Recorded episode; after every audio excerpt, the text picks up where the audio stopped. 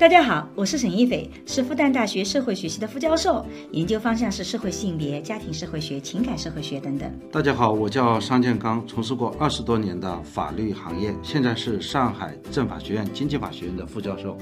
我和商老师会一起主持这档由新事项光之来出出品的播客，从男女不同的视角跟大家聊聊这个时代的亲密关系、婚姻、家庭、社会性别相关的热点事件，同时也会穿插一些我们夫妻的轻松聊天。嗯，大家请记得哦，这是一个闲聊性的节目。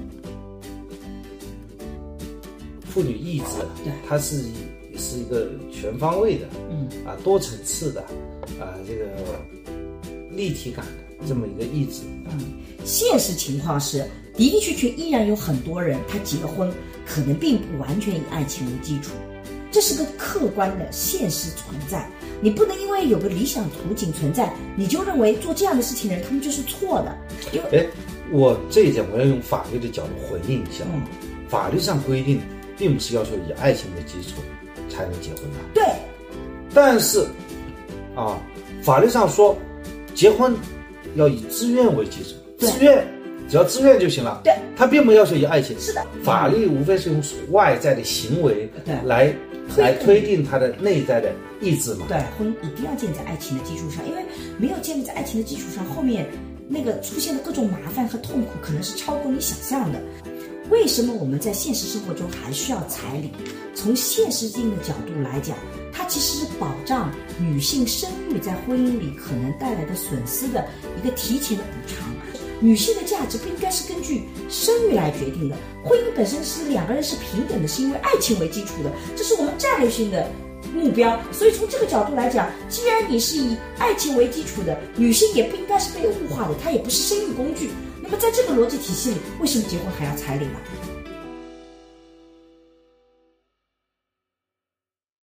大家好，我是沈一斐。大家好，我是商建刚。哎，今天我们要聊的这个话题是一个热门事件，其实，但是所谓的热门事件，其实也不是所有人都知道，是关于一个订婚强奸案。因为这个个案，我跟桑老师最喜欢聊，既有他的专业，又有我的专业，而且里面涉及到好多话题，也是我们这几年来一直比较关注的话题。要么桑老师先介绍一下这个案件的大概的情况，因为虽然是热门的事件，但是也不见得呃大家都了解这个情况。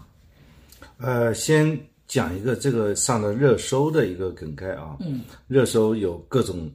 呃样的题目，比方说订婚强奸案，嗯。然后是订婚强奸案为什么会引发争议？嗯。订婚强奸案的被害人曾反对婚前性行为，嗯。订婚强奸案的受害人左右的手臂都有淤青，嗯嗯。而且是订婚发生关系之后第四天，女孩子去控告强奸，但实际上这这是不真实的。是第四天发生，不是的，是当天的，是当天就告的，就热搜上很多标题也是假的，不符合事实。啊，这个再待会儿再理一理啊，到底是我看下来好像是这个，总而言之是订婚关系发生之后，不是立即控告嗯，啊，不是的，至少是双方家庭是有一个协调的过程，没有包括公安机关有调解的过程没有，当晚就向公安机关报警，但是公安机关的立案没有马上立案。就是中间公有公安机关一段调解的过程。对对对啊，我们就如果是这样的话，我们事实基本上是，呃，就形成共识，因为事实客观事实我们不完全知道，但是我们至少有我们俩都共同认定的一个认可的一个事实。我对涉及到法律的事实，我是这么觉得的，我是相信判决书的，因为我觉得其实呃法律的判决书，如果你连这都不相信，你告诉我还有别的事实，就是说连判决书说什么时间控告了吗？当晚你判决书上你给我把这个条文找找看，判决书上这么说的。判决书判决书上这样说是当晚控告，就是还是说当晚控告四天后立案？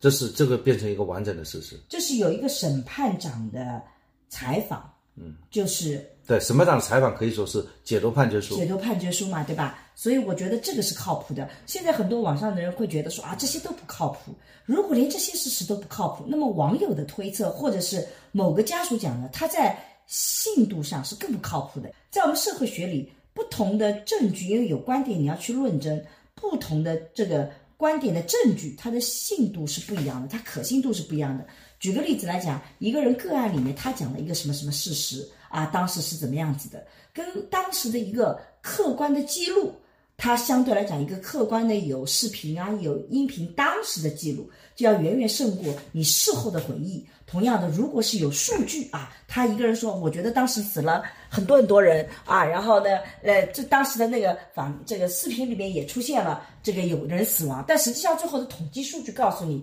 可能没有那么多，那么我们会更相信统计数据。也就是说，桑老师其实刚刚讲到了，你看有网络上这些肉搜的事实，有其我从我的角度来讲，我觉得证据是有信度的，就像我们社会学里的那个呃这种证据论证的信徒。所以从我的角度来讲，我我觉得不能够首先去推断法官会撒谎，或者这个判决书会撒谎。张老师作为法官，是不是这种情况其实极少数的？至少写进审判书的，他愿意公开面对的，一般来讲是他们当时查明的事实。如果有遗漏，会有那个，这是都可能。但相比较其他的人来说，一个家属啊，或一个谁来说，他要靠谱的多得多，是不是这个逻辑？对，法律上叫证据的证明力，嗯，证据的证明力有大有小，对，就有高有低。嗯，就像我们的比方说信度社会学的，呃，比方说你书面证据的嗯证据力，就比言辞证据的证明力口头的要高。那高嗯你的直接证据的证明力，就比传来证据这个证明力要高啊啊！你这个呃司法已经被司法认定的事一些事实，法律上认为还是属于免证事实。嗯，除非有相反的证据，说明说司法文书上面的这个查证的事实呢，还是有比较高的证明力。所以我跟桑老师讨论到这个事实，其实每一次讨论我们都是基于一定的事实展开的，所以我们能基于的事实是我们认为信度或者是用桑老师话是证据效率比较高的，所以我们在有法律的判决的情况下。我们会更相信法律判决里的那个这些事实，呃，至于这个大家提到的什么谁谁谁说啊，还有谁谁谁怎么怎么说这些事实，那这个就没有办法争论，因为事实其实本身嗯没有办法争论，你要么去去拿证据出来，对吧？对，所以我们在待会儿发表讨论之前，我们先界定我们所看到的这个事实嘛。啊，这个事实是这样，就是二零二三年五月两号中午啊，被害人就是女方，按照当地的习俗啊，去宴请这个席某某。嗯，就是被害人一方按照当地习俗宴请席某某，就是女方去宴请席某某是男方。嗯，这个这个男方呢，就向女方提出发生性关系，遭到了这个女方的拒绝。嗯，就女方称等结婚后再说。嗯，在这之后啊，这个男方啊不顾女方的反抗，强行和这个女方发生了性关系。嗯，事后呢，这个女方呢情绪激动，就实施了一些点火烧卧室的柜子和客厅，呃烧窗帘这样一种行为，而且还逃出了房间，通过步梯啊，他因为他们家在十四层嘛，嗯，下到十三层呼喊救命，嗯，后来呢，就男方呢强行把女方呢拽回房间，嗯，期间呢，男方还拿走了女方的手机，嗯，直到回家途中啊，这个回家途中指的是应该是这个男方回家途中，不是的，他虽然是女方办订婚仪式，但是实际上订婚仪式结束后，他和这个男方和女方一同前往这个男方所在的小区的房间内。对，就说首中午吃饭的是女方请男方，对，是吧？请完了以后呢，女方呢就跟男方一起就回家。去去到他们未来的这个婚房里，对，然后在这个婚房里呢，男方就发生了这么些事儿。对，啊，是这个情况啊。对，被害人在回家，回家指的是应该指的是女方回家的途中，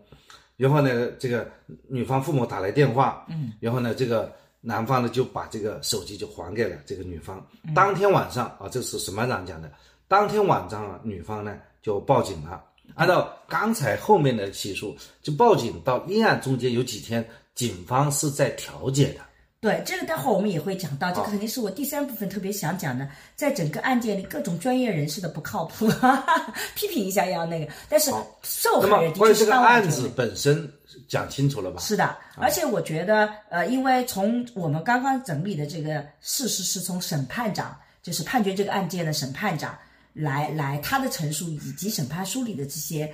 被证据证明的事实，对吧？被法律认证的事实啊，因为我们我们做播客那么为了事实现在已经固定了。对对对，我们为了防杠，我们也不容易。因为我们每次做播客，总有人跟我们讲说，你们要该去听听谁的播客？他讲的事实跟你们不一样，你们要去看看什么什么东西。所以有的时候这个就觉得特别无语。反正我们这个情况是是这样子的，对吧？对，那你来解读一下，就就我们刚才所说的这个背景，为什么它上热搜了呢？我我特别生气的就是这个事件上热搜，并不是因为订婚强奸案，它是之后什么什么要房产增加名字啊、彩礼啊等等，其实是跟事实无关的，或者说是根本就不符合事实的事情上的热搜，然后我们才看到了这个案件。但是我对这个话题第一个特别想讲的就是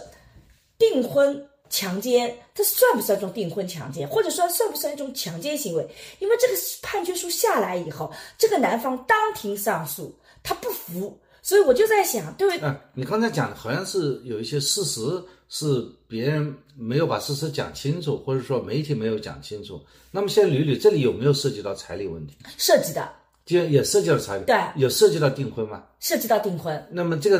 男方的确给了这个女方，呃，一定的彩礼，对啊，还数额还不小，对对吧？这是事实是吧？对，但是女方并不是因为这个彩礼，就是说她要求呃你把我的名字写在房本上，因为男方不同意，所以他才事后再搞。就是网络上一开始的那个热搜是说，他们前这个性关系已经发生了，发生了以后呢，女方要求房本上加名字。然后呢，男方不同意，所以四天以后，就这个事实。女方去告了，这是完全不符合这个事事实。不符合事实，对的。就是女方是当天晚上就告了，对的，对吧？对的。那么我看到的一个事实是，女方的家长也想帮助男方了这件事情，对。就是他本人是告了，对。然后女方的父母说，呃，加加名字，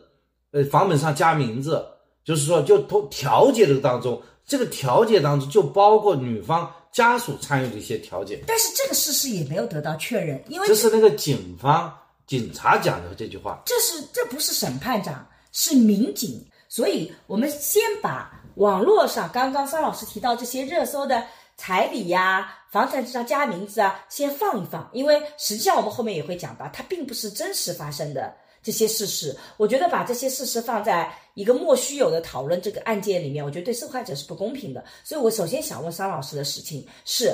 假设是订婚的时候，以以上这种事实发生，它是不是明确是一个强奸案？那你讲以上是什么样的以上？以上就是你刚刚讲到的，就是说审判长讲的，他们这个吃完订婚席以后回到房间，然后这个女生显然明显是抗拒的，他有抗拒的行为，然后他身上有乌青，他有逃跑的迹象，他还烧了窗帘，然后他当晚就报了强奸，他是不是强奸？这就是比较复杂，就在这里。为什么？因为因为当时在场的时候只有这个双双方没有第三方在，嗯，所以这里面只有口供。嗯，那么在外面的时候，身上有淤青啊，包括烧窗帘啊，这都是就是大家对他这个问题的解释有可能是完全不同的。但是他还有一个事实，就是他跑出了十三楼的房间，有个监控拍到了这个男的把他拽回楼房，强迫他拽回房间的这些举动，有这些举动还不能证明是强奸吗？这些这都是佐证啊。那什么东西是能证明是被强奸的呢？所有强奸都发生在一个房间里面，他永远不会有一个摄像头去表明了我被强奸。那强奸怎么去判断他强奸呢？因为这个时候就是靠双方的来对口供了，就双方在对口供。啊、就是让这个男的来讲，比如他如果讲当时发生的情况，就是这从在在侦查的时候就不断去问他，嗯，问他以后，他同样的事情他讲一千遍，他讲真话的话，他一篇篇都讲的是严丝合缝的，我语言是没有逻辑，但我觉得我不同意这个逻辑。如果一个人脑子很清楚，他编故事，他编的滚瓜烂熟，他可以一千遍都讲的一样。哎，不会的，一般的像这样的人那不管怎么样，不管是他讲的一样或不一样，总而言之，他跟女方讲的肯定是不一样的故事。那法官怎么判断呢？那么就是会会把这个不同点找出来嘛，就让双方再讲嘛，讲的话就就刚才讲证据的可采性嘛。可是我觉得我不能理解的是，所谓的强奸，不就是我们之前也做过一期节目，强奸是违反妇女意志。那如果我跑出房间，已经监控拍到我跑出房间，被强迫拉回去，然后发生性关系，难道不已经证明这是违反我意愿吗？其实你又创创造了一个事实了，就是跑出房间，对，再拉回去，再发生性关系，还是说已经发生性关系了，再跑出去，再拉回来？那不管怎么样，我有一个被强迫留在那个房间里的这样的一个佐证，也就是说，如果我们是一个和谐的性行为，为什么中间会有一个我跑出去，你要把我强行的拉？这是你这个推测嘛？在这之后又有其他的细节，比方这个女的又洗澡了，呃，在法律证据链上，也就是说，这个只能证明后面的。所以说一个侦查并不是那么很简单的说，只要这个女的跑出去了，就认为她就是违背妇女意志了，就这个不足够。就是说，你真正在侦查这件事情的时候，就需要男方和女方充分去讲。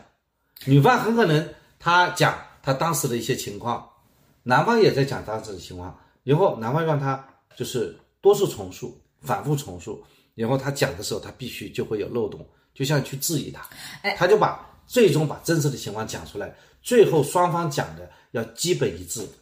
这个案件才侦查结束了。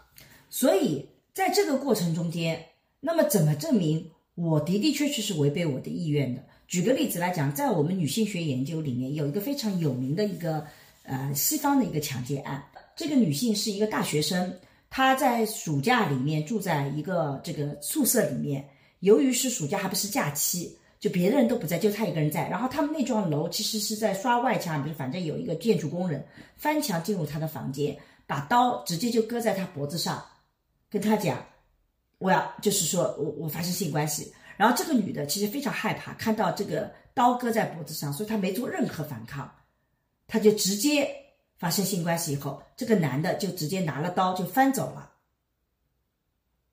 然后他告了强奸。那这个时候这是强奸，但是这个男的的说法是说，我随身带刀，并我并没有去威胁他。这个女的说，这个男的只要咬定这一块，就我随身对带刀，我并没有去威胁他。但是这个他的这个男的是说法是说，他刷墙跟这个女的调情了，这个女的就是说他翻进去的时候，女的没有拒绝，他们就发生性关系了。所以这个女的身上没有任何呼叫，没有任何的淤青，没有任何的那个，因为他旁边其实还住了别的人，这女的没有叫过。但是最后这个案子还是被判这个强奸，就是因为这个女性讲说，我觉得就是这个刀让我非常害怕，而我跟他是陌生人，我没有理由跟他发生性关系。刚才说这个男的把刀架在他脖子上，是女生的阐述，对呀、但是男生没有不承认。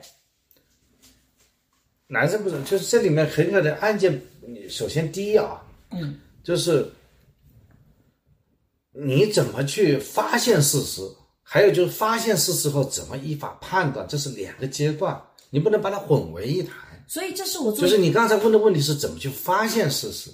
就是说光从外面把它拽回来，这个事实不足以，因为这个事就把它定强奸。如果我法律这么去定强奸，法律也是武断的。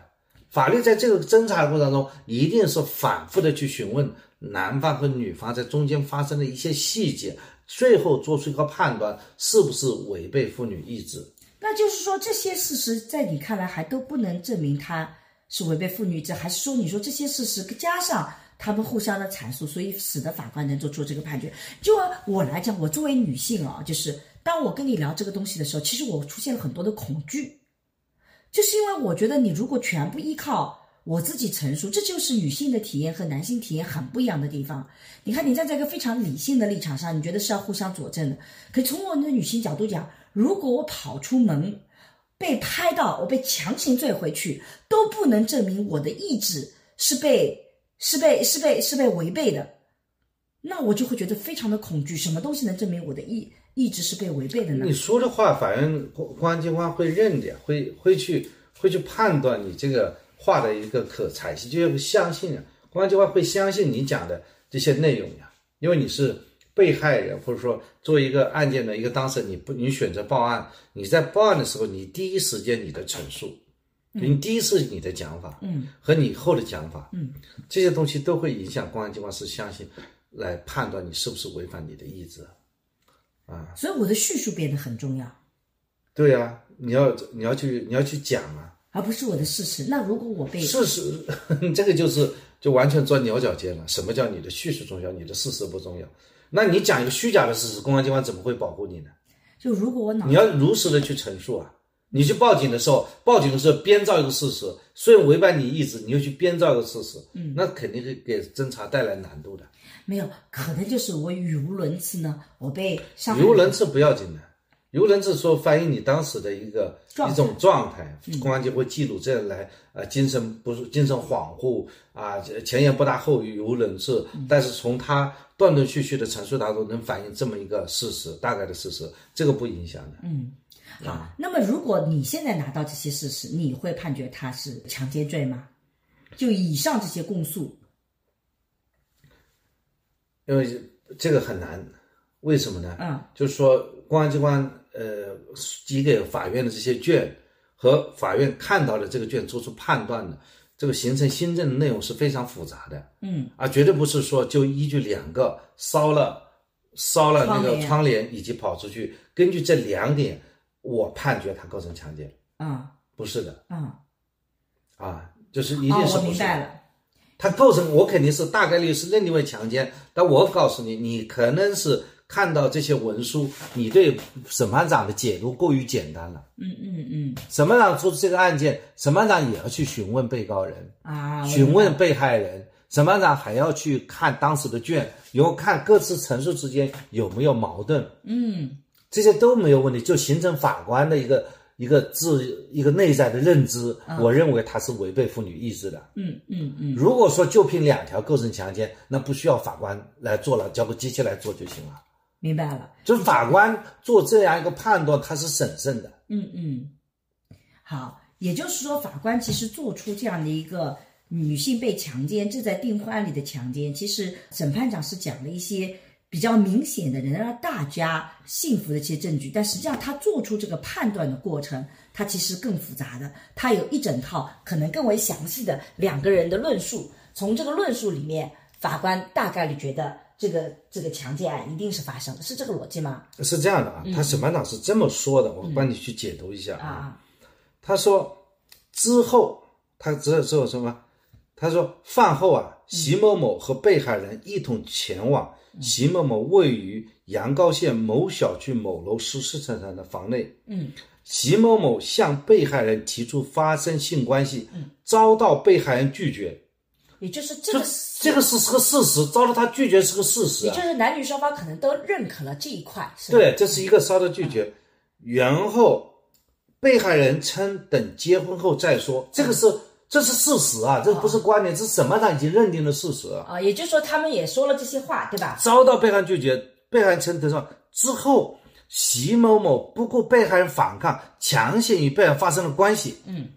这是审判长所认定的事实。嗯嗯，不顾他的反对，其不顾他的反抗，强行发生关系，你怎么没有看到审判长说的这句话呢？嗯也就是审判说这这句话其实是有各种事实佐证了以后，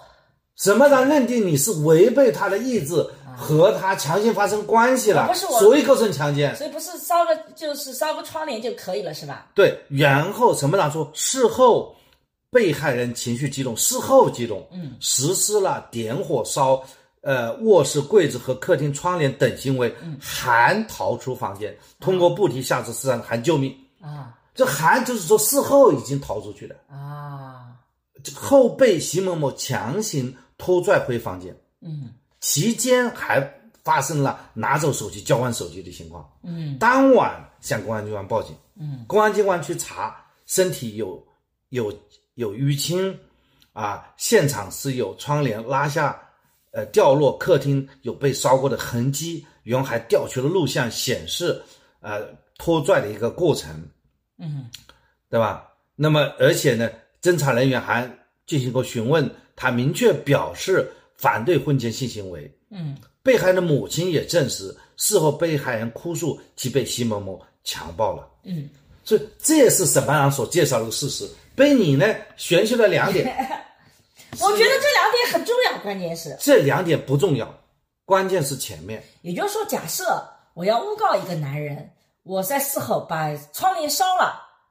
其实，然后我我我我跟他有身，我本来就身上比较容易出淤青，其实并不会让审判长做出判错误的判决，所以这个其实就是网络上经常有的一个讨论，就觉得好像男人就不要结婚了，这样子的话，那以后结了婚以后订了婚还不能发生性关系，那那都算强奸，那就不要结婚了。实际上就没那么简单，能这么理解吗？对，刚才的我把我我把什么郎同样是什么郎这个话，你解读和我解读不一样。对就我看到的是什么郎直接认定他是违背了妇女意志，强行和他发生性关系，因此构成强奸，这样的一个认定有没有争议啊？没有争议，没有争议。按照你所讲的说，是因为烧苍脸了，所以认定强奸，这当然是有争议的。我想这个事情讨论清楚了吧？清楚了。好，那么接下来你会问了第二个问题，就是说，如果发生订婚和他发生性行为，对是不是就不可能构成强奸？对，还有如果结婚，那是不是就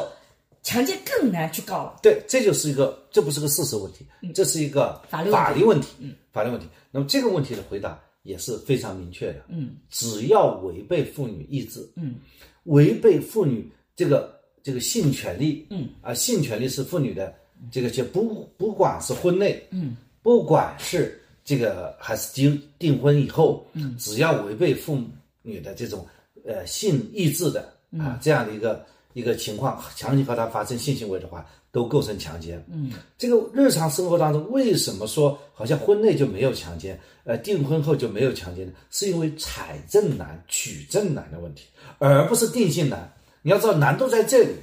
啊，就是因为我知道的几个判婚内强奸的几个典型的案例，都是发生在离婚的那个有发生有效期，就是说法院判了离婚以后有个上诉区，或者是离婚有个冷静期等等，在这个阶段发生的呃婚内强奸，我看到有几个个案，啊，有些比方说我们现在已经离婚了，嗯，离婚了以后也没有明确分居，嗯，只不过我们白天去诉讼，嗯，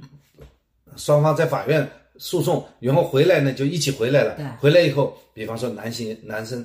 强生强行和女老婆发生性行为，嗯，这种情况，老婆我我上午还跟你打官司要跟你离婚呢，你下午回来还跟我发生性行为，这个老婆一告，那么这个时候法这个婚内强奸就构成了，比较容易被采就是说，因为我们讲这个性是一个非常隐私的事情，嗯，对吧？就是妇女在这个性的事前发生之前、发生过程中、以上发生之后，嗯，她都有他的意志，而且这种意志是转化的。啊，所以在这种情况，这是一个客观的情况，在这种情况下去认定是不是违反妇女意志呢？他他就就面临要有比较高的一个证据要求。就财政很难，啊，财政很难，然后你这个形式上证据，你又需要把这个和他发生关系这个男的，把他剥夺他的人身自由，判处三年以上有期徒刑，那你作为公公权力来讲，一定是要非常审慎的。哎，那我再问个问题，比如说有一对夫妻，他们结婚二十年了啊，超过二十年了，还做了个播客啊，经常每周都有一次播客的聊天，对外形象特别的恩爱。但是有一天突然间，这个女性某一次性行为觉得要拒绝，结果男方强行发生了，然后就去告了强奸，怎么办？这如果说公安机关碰到这种情况，啊他一定是 非常审慎的。比方说问这个女的，嗯，就是你在什么情况下违背你意志的？我就在床上，我今天告诉他不要，他一定要，所以我就觉得违背我意志了。对吧？那么就是如果仅仅是这个口述口述，没有其他的一些证据，那么这个时候呢，公安机关很可能就是觉得你这个证据的证明力比较弱一点，嗯因为因为这很可能是你的日常的这样一种情况，啊，嗯也没有发生其他的一种痕迹，公安机关肯定会认定的。但是即便如此，只要你报强奸，公安机关第一时间会把这个男的带走的，把他先关起来。啊女方一报强奸，强奸案是有报必立的。啊！那比如说，我能提供更详实的证据，比如说，我今天下午问我老公要钱买个包包，结果他拒绝我了。对然后我晚上我就跟他讲，我不要发生性关系，结果他强迫我了。好，然后然后结果就公安机关就把你老公给抓进去了呀。啊，抓进去后，你要不要去给他判三年？嗯，你同不同意判？同意你同那你就把他判了。啊，只要你说就把他判三年。那我的包包就买不到了。对，那实际上会发生，比方说你把他送到公安机关公安机关去后，你会去帮他找律师，又帮他辩护。为什么经常发生这种事情嘛？对，因为男在美国，嗯，如果呃到了美国以后，一般熟悉的朋友会告诉你一件事情：夫妻俩吵架，不是你强奸啊，啊千万不要报警察。如果报完警察，警察一定会带走一个人，然后到时候你还得把他保出来，你还派出所关起来了。那你还得要找律师，还得花钱。你还花很多钱，这个花的都是你夫妻共同财产。如果你觉得这个问题你不是真的要把它关起来，这个这个这个，我们在做家庭暴力的时候有这个概念，就是说这个，因为在中国其实是我们一直在批评家庭暴力不够重视，但是在美国呢出现另外一个问题，就是一有争执报警了以后呢，不分青红皂白就会带走一个，尤其像那个有一部电影叫《推拿》，就是说等于说是这个是是是爷爷给儿孩子做那种什么拔罐什么身上会有痕迹，结果呢有警察介入以后，导导致了误解，但的确夫妻里一怒之下就觉得你推上了我向我告了，结果最后还得要重新花钱把它保下，因为的确不是很严重。但是在国内呢，我们其实出现的是另外一个情况，告了以后，早期啊，很多时候警察也不处理，但现在大家去关注这几年，其实我们的家庭暴力法只要你还是发蛮好的生。女方，你哪怕是夫妻，只要你报案，警察一定是把男的给先关起来。强奸是这样子的，对吧？对，啊把关起来，然后就审他。也就是说，其实，在我们这个舆论里面，我看到有一个非常重要的理论，觉得，嗯，现在男人没有安全感了啊，女人随时随地可以告。但实际上，桑老师是告诉我们，真的要判，他有一个非常完整的证据链，其实也没有那么容易的就直接诬告的，那这么理不，解？你想象一下这个假设是就是这个男的，这个女的觉得好像要捉弄一下这个男的，把这个男的关了三年。啊这个男的出来第一件事是不是要跟这个女的离婚呢？对如果这个女的愿意接受这个结果，他们俩还还叫所谓的恩爱夫妻吗？我只是举这个玩笑不会开那么大，嗯，有道理但是他也知道这个玩笑开起来就会很大的。啊，所以这个女的要不要决定说很任意的选择报警，嗯，说报强奸了，嗯啊，这所以实际上现实生活当中这种案子会少的。嗯嗯，也就是真的去报的时候，反倒能够更保护那个报的人，因为大家会相信，更相信这个报的人是强奸的，能这么理解吗？呃，不管是不见得相信，就是这是规则，就先先把人关起来，先把男方控制起来，然后开始接下来询问。嗯，所以我询问的话，就是这个女的如果说一直改口供了，嗯，你说我只是是要捉弄她一下，嗯我是开个玩笑，对不起，警察同志，警察叔叔，对不起，那对不起，那你报警案，那你这个女方要治安拘留，啊、大家也都要承担责任。你不能随便去动用警察的力量来给你开玩笑的呀。比方说你夫妻关系挺好，就是因为一个包包好像买起来不高兴，你就给他报强奸，报完强奸把男的抓起来，抓起来以后，这个男的这个女方说要去请律师去保释他，保释他，警方这时候找这个女的，嗯，那你为什么要报假案？做，所以我觉得这里面这个案子里面有一个点，我觉得跟刚刚跟桑老师聊的时候，我觉得跟原来的理解是有些不同的。第一个就是说，其实当我们去一就是有强奸案的时候，之所以婚内和婚外之所以出现区别，并不是定性难，就强奸本身其实不是个定性难，难是难在取证。所以强奸案并不因为你婚姻内和婚姻外有什么巨大的差别，但是因为你婚姻内你有长期的关系，你有很多其他佐证，你的在找到这些证据的时候，他更难。比如说陌生人，我更能去判断他，他就突然闯进了我的屋子，他突然间出现，我没有理由跟他发生性关系，那这样子的话，他证据链更容易这个形成。但是如果婚内我们本来就睡在一张床上，结果我就在一分钟之前，我还会向你求求好啊，我说很想跟你有一个亲热，结果因为你某个举动让我生气了，竟然亲热的时候跟你讲说明天给我买包包，你不同意，我直接翻脸了。其实这个采证会更困难，能这么理解吗？是的，嗯，我们再给你普及一下这个强奸罪的这个罪名的构成要件啊，就是这个刑法第二百三十六条规定啊，以暴力手段，嗯，暴力手段大家觉得违背妇女意志，暴力很明显，就是衣服拉扯，身上有淤青啊，呃，以胁迫。就是拿拿刀架脖子啊，甚至说或者说我这个泄露你的隐私啊，嗯，这个举报啊等等，就暴力胁迫，大家很理解。还有以其他手段，嗯，以其他手段啊，其他手段，那么所谓其他手段肯定是除了暴不是暴力，不是胁迫，嗯，啊，比方说可能引引人误解，嗯，比方说这个男的，这个女的喝醉了，这个男的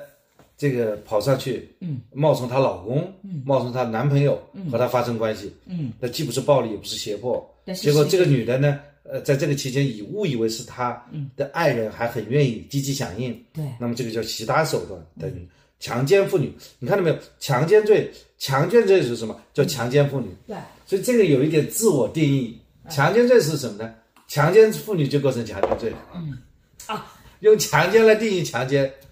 我最近新学到的一个知识，虽然我们桑老师是法律工作者，但是实际上，因为身边有一个法律很厉害的老公，所以我不太关心法律问题。但我最近正好做《明星大侦探》里面一期节目里面就谈到猥亵罪和强奸罪的不同。强奸罪的对象只能是妇女，但猥亵罪是可以是男的。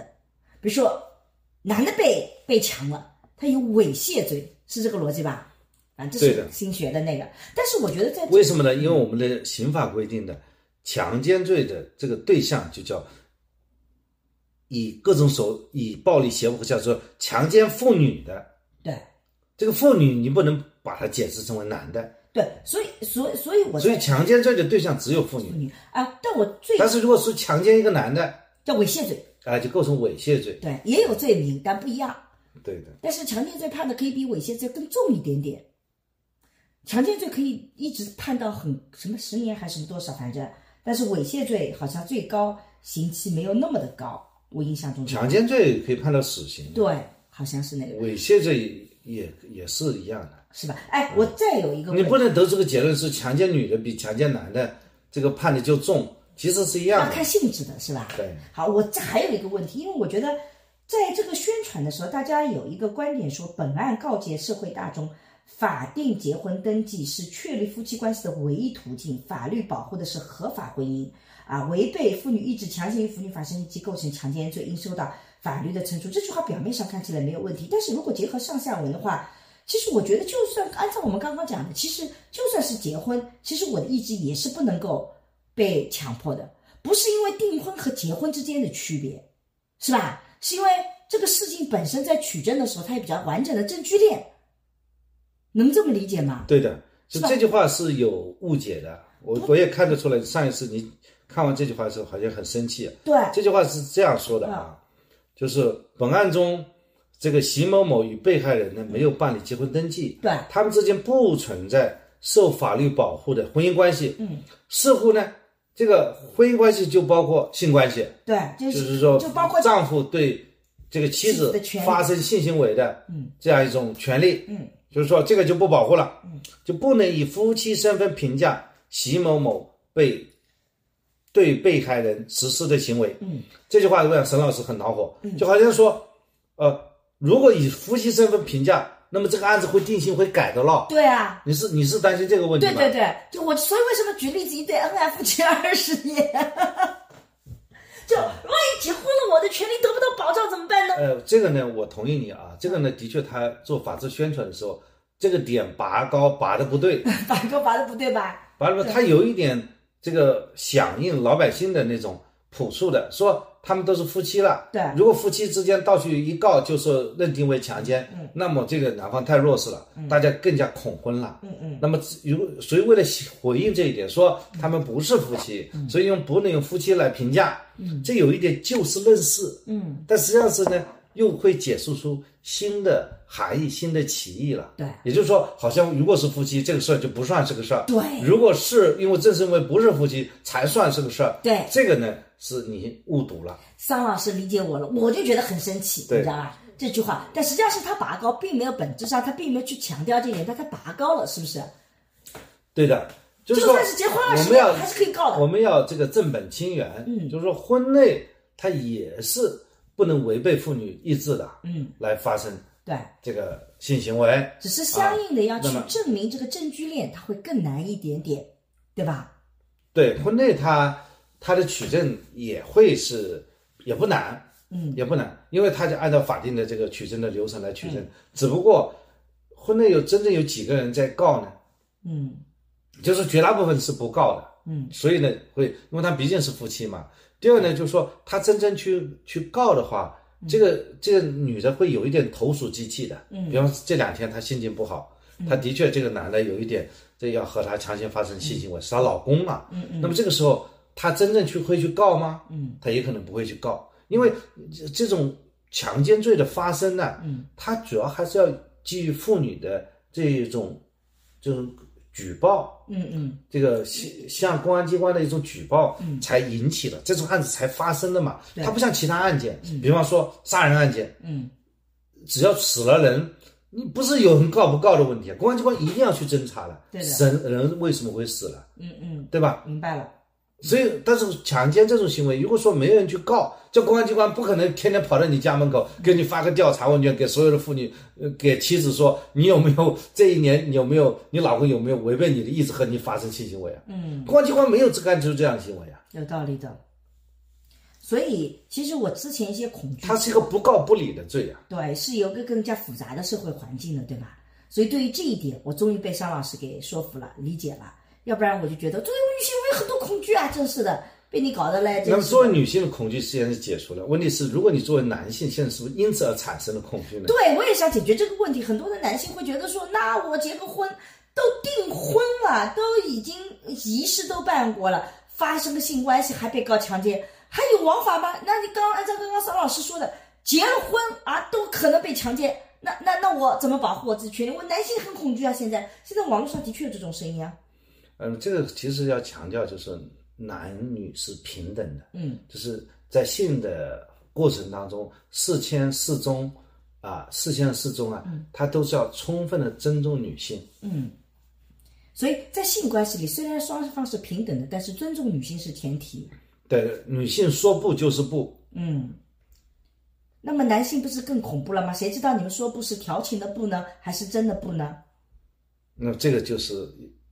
要根据个案来判断了。对，所以我在这个沈一斐的性教育课就告诉大家说，不字就是不，即使是调情的不，背后也会有其他的恐惧的。作为男性，应该去了解这个调情的不背后的这些真实的理由。有的时候，绝大部分其实我们在做女性访谈的时候，很多那个不字，他不是说抗拒那个你，但他抗拒此时此刻的性行为。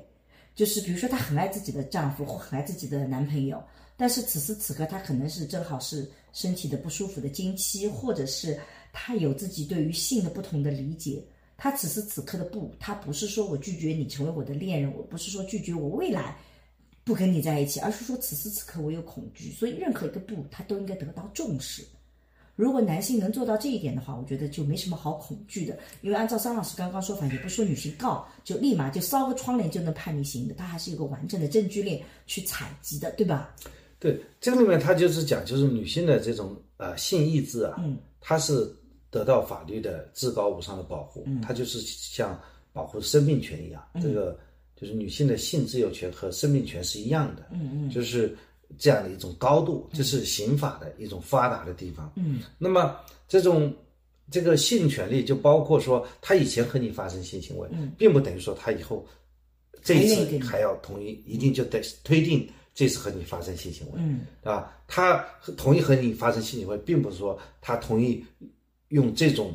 方法来跟你发生性行为，嗯嗯比方说要不要安全措施的问题啊，对呃，甚至包括什么姿势的问题啊，对，这都是在他的自由意志的范畴之内。我我我之前看一部美剧，我觉得它也是关于性的，我觉得它有几个细节让我就让我就觉得特别有意，有不叫有意思，是让我有点冲击。它是这样子的，他有一个场景是这个女方跟这个男朋友，然后呢就是这个女方是准备好了那个套子，但是这个男男男朋友就说他不想用这个东西了。然后这个女方非常简单，直接把这个男的扔出大门，把他的行李都扔出来，是她男朋友。就觉得你没有足够尊重我的意志，直接把他那个。然后还有一个场景是，这个女方其实是在跟这个男性进行口的性行为，结果这个男方有一个把这个女方的头往自己身体压的那个场景。因为其实对很多女性来讲，就是我愿意帮你做这个事情，但你压的时候，她那个声吼，其实很多女性受不了的。这个女方直接站起来，因为也是在这个女性的房间，直接把这个男的直接就把他踢出门，衣服扔出去。我在看这些剧的时候，我就觉得哇，这个就是那种，它不是个黄片，它是个讨论这种，就是是一个一个一个一个一个一个一个正常的片子，它里面也没有说这种裸露的特别的镜头。但是当时让我很震撼的是说，像这些片子里，它对于女性什么叫是在性行为中间的那个“不”字，它表现的非常的明确。就你看，他是女性在为你服务，他看上去一开始是很享受的，只是男性这个动作，他立马把这个男的就给扔出去了。我看到的时候就觉得很吃惊啊！原来这这种细节已经是已经在这个很多的影视剧里去告诉你，这是女性的不的那个。嗯，对的，就是呃，我们的刑法是非常发达的啊。就是要大家注意这个呃妇女意志啊，对它是一是一个全方位的，嗯。啊多层次的啊这个立体感的这么一个意志啊，只要是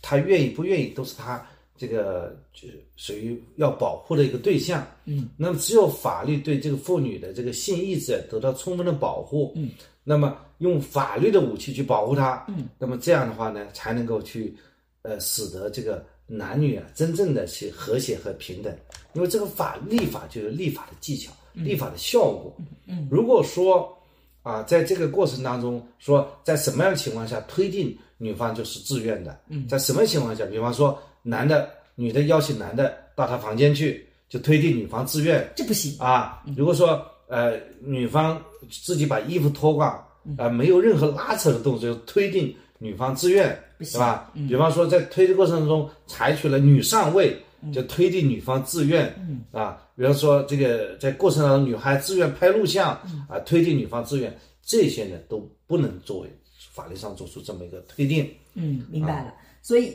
也就是说，其实在这个过程中，男女双方的权利在法律上真的进到法律体系，还是会得到充分的相互的保护和平等的，能这么理解啊？对的但是这个事件其实最最让我生气的是，这个事件出来的时候，你看有一些讨论是吧？对我们一开始你看我们聊了有一些舆论是吧我们聊了大概大大半个小时，其实都是在聊婚姻内强奸和不，我觉得这个是个重点。但是这个事件本身讨论的事情完全不是这些点，就是都没有谈到说什么是拒绝和不。虽然表面上看起来是进步了，但实际上我就觉得，比如说一开始的舆论，一开始的时候就说女方动机不纯，有很多人留言说这是对受害者，我们特别苛刻。你会发现这个舆论讨论全部是针对受害者的。没有针对那个，你看，在这个事件里面，女方动机不纯，说女方动机不纯，估计也不是奔着结婚去的啊，因为你都已经是订婚了，你还告他，然后还要说是仙人跳啊，查查他有没有前前科，然后说，然后说要是判女的赢了，男的以后就嗯不敢结婚了，还有人说是没人敢要这个女的，甚至还把这个女的人肉了出来。哦，我觉得这个是非常可怕的一件事情呐、对，这个里面就所谓的完美受害者逻辑嘛，跟完美受害者都没有关系，因为这个女的就他不是她都他不是所谓的，就是他要彩礼的，他两个情况会让大家误解。第一个呢，就是他这个婚姻他要十八点八万的彩礼，嗯，是吧？彩礼比较高，嗯，啊，这第二个呢，就事后啊，这个这个女方这个审判长介绍的啊，嗯，就是呃，法院审理还查明啊，事后被害人亲属为了促成被害人被呃告人的婚姻，嗯，就是说女方亲属为了促成这个这段婚姻啊，与男方亲属积极沟通，嗯，希望呢双方尽快去结婚登记，嗯，就女方还要求要结婚登记结婚，嗯，同时呢，为了减轻这个男方家庭的经济压力，嗯就说部分彩礼可以后补嘛，嗯。就是先付十万，那么呃再付十万，对吧？嗯，呃你那那你后完再补吧，你就结婚吧，嗯，但是协协商未果，嗯，那么这些情节，那么也许是女方家庭的一种善意，就希望这个婚姻不要黄掉嘛，对，不要谎掉，很可能大家解读是，呃，从经济学角度来讲，希望把这个彩礼，这个靠二十万彩礼都都一并拿走了，嗯嗯，别一并拿走。还有人爆料说，这个女方的几个兄弟都无业，没有正当工作，嗯，那么这种情况下呢，就是对这个女的报案进行了污名化，嗯，所以这件事情，我就觉得里面有好多非常让我比较生气的一些所谓的专业人士或者是亲属。你看啊，第一个，嗯，当这个女性她去告强奸的时候，她的家人们部分家人们，她家人是分分裂的，有的人很坚定的站她去告离婚，有的家人呢想做和事佬，告告强奸。对，就是说，就是说，哎，算了，就这样，因为那个时候还没有立案。然后我觉得那个民警，按照孙老师刚刚的说法，妇女报强奸是一定要立案的，但实际上这个民警当时可能也是出于好意，说你们已经是订婚了，那是不是能够妥协一下，和谐的，咱们就去聊一聊这个问题啊，能不能够就不要立案了？所以我觉得正是因为有这些和事佬。所以就使得这个事件其实当天就告了，但是没有及时的立案，所以产生了后面的一个舆论。还有一个特别特别让我生气的就是现在的媒体机构，因为我我现在就不点名，这个几个比较大的媒体机构，他们都采访了，或者说是只采信了男方妈妈的一面之词。网上很多流出来的这些所谓的事实。全是男方妈妈自己讲的。这个男方妈妈说：“哎呀，他当天嘛就要求这个房产证上面要加他名字了，就要要彩礼要提高了，所以我们怎么怎么样子，都只有男方妈妈这么讲，其他没有任何一个证据证明这个是这样子的。实际上，真实的情况是，这个女性当天就已经是去告了，并没有说是过几天那个。而男方妈妈讲的这个事情，恰恰是在警察和稀泥也好，或者是。”这些好心的，其实女女方家属也好，在这个讨论过程中，可能讨论协商的方案，我不知道，也没有正正这更明确的那个。但是我就觉得你你一个媒体，而且还是一个机构媒体，还不是自媒体，你怎么能够只采信一方，而且是利益相关的一方，然后你就把这个报道出来呢？正是因为那些报道出来，所以导致。后面就出现了各种炸了锅的问题，包括彩礼的，包括房产上加名字的，包括这个女性仙人跳的这些言论就掀起直上了。在我看来，这个恰恰是专业的失守。就现在很多的媒体机构真的是讲这个专业失守嗯，也需要拿出证据来。他哪些报的不是事实？刚才我这个播客开始就问你这个问题：哪些事实你认为他报错了？第一个，比如说这个这个审判长的说法是当晚就。报案了，对就报案时间上搞错了，对的。但是这个无关大雅。但是这个妈妈讲的事情是，她是在性关系发生以后，因为我觉得办案是报告的时间是非常非常重要的，因为她把底层的逻辑体系全换了。你说一个正常的订婚会不会涉及到彩礼？会不会涉及到房本的名字？现在很多的客观情况下，这个订婚都会涉及到这些方面吧？哎，我直接说报案时间的这个早晚对这个案子立案是可能会带来难度和复杂性的，但是对舆论是不一样的。呃，对舆论是会不一样的。对，我现在讨论法律问题，不讨论舆论问题。我现在讨论舆论问题，法律问题刚刚已经讲讲完了，现在讨论舆论问题了。对，舆论问题哪些？就是说，你刚才你现在继续问质问你啊，啊啊，就这个媒体失手哪些地方失手了？一个就是说把报案时间移花接木。啊，当晚报案说成四天后报案，那么这样带来舆论的一个巨大反转，这个我听明白，我认可，我赞同啊。嗯嗯。就在舆论，因为我主要关注的不是舆论，而是法律。嗯嗯嗯。那么还有什么失手了？不是，我觉得这个是特别重要的，因为你看啊，他们网络上为什么这个？我觉得这个媒体失手，因为其实有一个前提，如果是一个媒体，你采访一个事件。一定要采访当事人的双方。你认为行为失守？对，就是报道的过程中，你你不能够没有坚守，你不能够只报告对的，你不能只报告受害者的一方，或者只报告被害者，甚至你只报告受害者一方，还能够情有同情有可原，因为施害者一方拒绝被被被采访，你拿拿不到，你也可以说明我们采访者。呃，新闻职业人的职业操守，你不能给施害方给他提供那么强的一个他自己去讲我为什么干这些坏事儿，但你却不让受害者有任何的发生的这个声音，而且你也没有去校对这些事实，这是专业里面非常大的一个失手。然后你看啊，他上面写了一个，就是说本人与这个什么什么父母亲，然后就谈谈好了，就说我们这个彩礼是多少万，然后这个这个都是五月一号。对吧？但是真正发生那个强奸是在五月二号，对对吧？那么，那么这个事实就很清楚啊。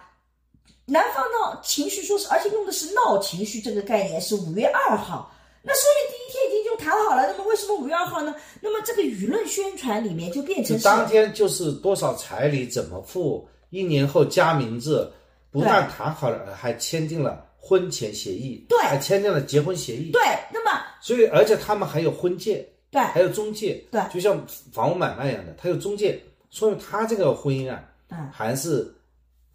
特特别来说，虽然是自由恋爱，呃，它是经人介绍的，嗯，啊，也反映了我们现在的这个婚姻市场啊一种过度物质化的一个特色。对，这个我想待会儿再回过头来讲，就是我觉得一个今天的婚礼里面，不光就是我们在社会学里讲有一个理想图景，从我的角度来讲，现在新的婚姻其实不应该再是彩礼呀、或者房产证有这么紧密的关联，但这是个理想状态。现实情况是，的的确确依然有很多人他结婚可能并不完全以爱情为基础，这是个客观的现实存在。你不能因为有个理想图景存在，你就认为做这样的事情的人他们就是错的，因为哎，我这一点我要用法律的角度回应一下啊。嗯法律上规定，并不是要求以爱情为基础才能结婚的，对但是啊，法律上说结婚要以自愿为基础，自愿只要自愿就行了。对，他并不要求有爱情。是的，但是呢，离婚就不一样了，离婚要感情破裂。但是你本来就没感情，你离婚的时候，结婚的时候就没感情，你离婚的时候怎么破裂呢？那这也是这不是一个伪命题吗？对对对，那桑老师对这个问题怎么看呢？我从来没有考虑过这个问题，因为这不是结婚就没有感情呀、对。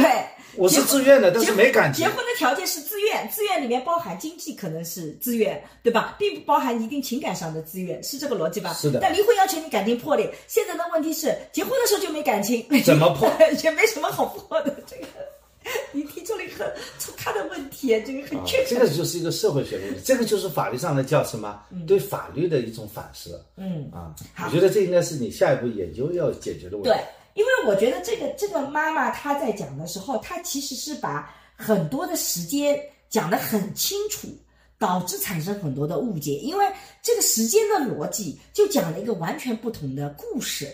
她的故事就变成说是啊，这个你看五月这个一号他们订婚签好了，然后五月两号他们发生性关系以后呢，他就开始闹情绪了。然后呢，他们就要求说是就加房产证的名字啊，然后要求增加彩礼啊，等等等等。然后他们呃这个这个呃毁约啊，他们不想结这个婚了，他们就很生气。然后五月四号，最后就这个男的就被强奸。所以这个故事一讲，就有点像是说变成说是这个女性并不是因为性关系本身自不自愿被强奸，而是因为后面的条件没有得到满足，才导致了这个报案。但实际上，我们刚刚讲到的，他其实当晚就已经报案了。之所以没有，因为这个立案是从这个四害方，就这个妈妈讲的。她说五五月四号通知说是立案了，然后六月二十呃二十六号要法院，八月二十四号开庭，对吧？然后他说，五月四号女方报案当天，他们曾在县公安局当着民警的面写下保证书，同意在房本上加名字。他的逻辑是这样，但实际上审判长告诉我们，五月两号当天就已经报案了，可能那天是个。我不知道五月四号那天是怎么样子的，所以它里面其实是更改了这个事实。这个事实一更改，好了，就变成仙人跳了，就变成说是有有这个女的，就是完全是为了房子啊，等等等等的。所以我觉得这个是专业的失手导致这个故事被全部被改写，所以至于这个舆论讨论的时候就不再聚焦在什么强奸本身，而变成了这个女的他们图谋不轨，他们想要争财产，所以。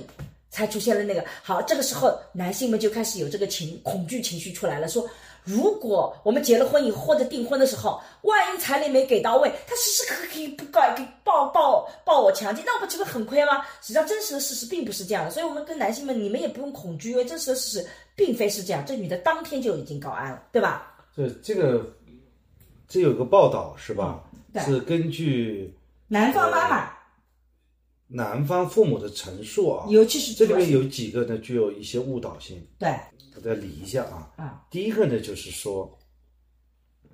是发生关系的时候是自愿的，嗯，是发五月二号下午他们发生完关系，女生呢开始闹情绪，这是不对的吧？我？儿子把她送回家，他母亲就觉得女儿情绪不对，嗯，这是一个呢具有误导性。然后他还舍掉了这个手机被没收的这个重要的事实，就有些事实不讲，他就，对吧第？二个事实呢，这个母亲说啊，男方的母亲说啊，就儿子订婚前与女方已经是情侣同居关系了，嗯他们在一起住过有好多次了，嗯，婚房呢有女方的衣服和饰品，嗯，也就是说，他们这次不是第一次。对。但实际上，这个女性她是反对婚前性行为的，她之前有过类似的这个呃朋友圈还什么舆论，所以后来是把这一点好像是，但是这一点也不知道是真的，因为你知道朋友圈的截图也可都是假的，但是之前是有类似的另外的信息去抗衡这个信息，等于说住在一起并不等于说我同意发生性关系，这也是两回事儿。但是这个妈妈又说了一句话呢，和这句话有矛盾的。嗯，她说我儿子也是初次性生活。两人根本就没有发生成，嗯，哦，这个就他互相矛盾了，哦，呃，这我在看证据啊。曾女士还表示，曾女士就是这个席某某的妈妈，对对，说从公安到检察院，我儿子从头到尾没有说强暴他，说他是自愿的，嗯，自始至终没有找到我儿子跟他发生关系时，比方说撕破的衣服啊造成的伤害，嗯，也就是说，这个他。妈妈还坚持发生关系的那个时候，从关系发生之前到关系发生完成之后，他们是这个好的。自愿的，女方是自愿的，而且这个男方的母亲呢，还提供了这么一个证据，说四月二十八号，也就是在五月二号前三天，嗯，男方称正好还有三天订婚，你大姨妈也快来晚了。嗯，其实你提到大姨妈，那只不过是和这个性关系是有密切相连的事儿，嗯，对吧？是的，所以说我要讲的事情，嗯，即便有说还有三天，嗯，你大姨妈快结束了，也就是说三天后我们俩可以发生性关系了。假设有这个事实，能不能推定女方同意和他发生性行为？不能够，不能够。对，这个是要要回答大家的。除非这个女方非常乐意说，好的，等我大姨妈结束了以后，我就怎么怎么样，我特别乐意。那你如果那个他假设有这句话，能不能推进？也不能够，因为我当时又反悔了呢。女方可以反悔。对，刚才石老师举的这个例子 啊，也是不行的。就是这个女，假设这个男方呢，这个提前说约好了那天就要约炮，啊，约炮当天呢，他的确就是为了约炮去这个婚房，嗯。但是你既然没有准备套子，我也不同意。套子也准备了，但是我既然发现你不符合我的尺寸想象，我也不同意。啊，也符合了。那那嗯，反正今天我心情不好。妇女的意志是没有理由的。嗯，这个意志叫充分意志。嗯，就百分之百的意志。嗯就康德讲的。嗯，独立意志。嗯，人是目的而不是工具。所以其实。其实要证明我违背我的意志，而不是能够直接推断。但是从证据链上讲，有这些认可，他对证据这个推断的时候，会造成一定的对的困惑。就是说，法律无非是用外在的行为对来来推定他的内在的意志嘛。对对，内在意志这个东西你很难去，是除非这个男的和他发生关系的时候，这个男的有录音，嗯，就是说你同意吗？同意，嗯，啊，现在我开始了。嗯，好，开始，对吧？然后录了个像，最后我说，其实我同意，但我并不同意你录像，所以你还是对他录音嘛，他他也没有对外公布嘛。嗯，当然了，我讲的这个是有些极端了。我我讲的是，主要是通过外在的行为以及双方的对这个事情过程的陈述很重要。是的啊，所以这里面就出现了讨论的几个点，因为我觉得第一个就是说。嗯，我们会发现，就像刚刚桑老师讲的，法律规定结婚，它是以自愿为原则，并非完全说你一定要非常相爱才能结婚。而现实情况下，我们的理想是婚姻能建立在爱情基础上。尤其是我自己觉得，真的，我一直鼓励大家，婚姻一定要建在爱情的基础上，因为没有建立在爱情的基础上，后面那个出现的各种麻烦和痛苦，可能是超过你想象的。你你这个人你不喜欢，你跟他睡在一张床上，那个难受度啊，这个没没经历过，很多人都不能想象，但真的很难受。我之前做很多访谈的时候，我有的时候都会觉得他们条件也很好，各方面都很好，干嘛还非得离婚呢？那个女性跟我讲的时候啊，我慢慢就能理解，说真的不是说你就觉得身边睡了个陌生人，他有的时候是更让你生气的。但是现实情况的的确确很多的婚姻是不是建立在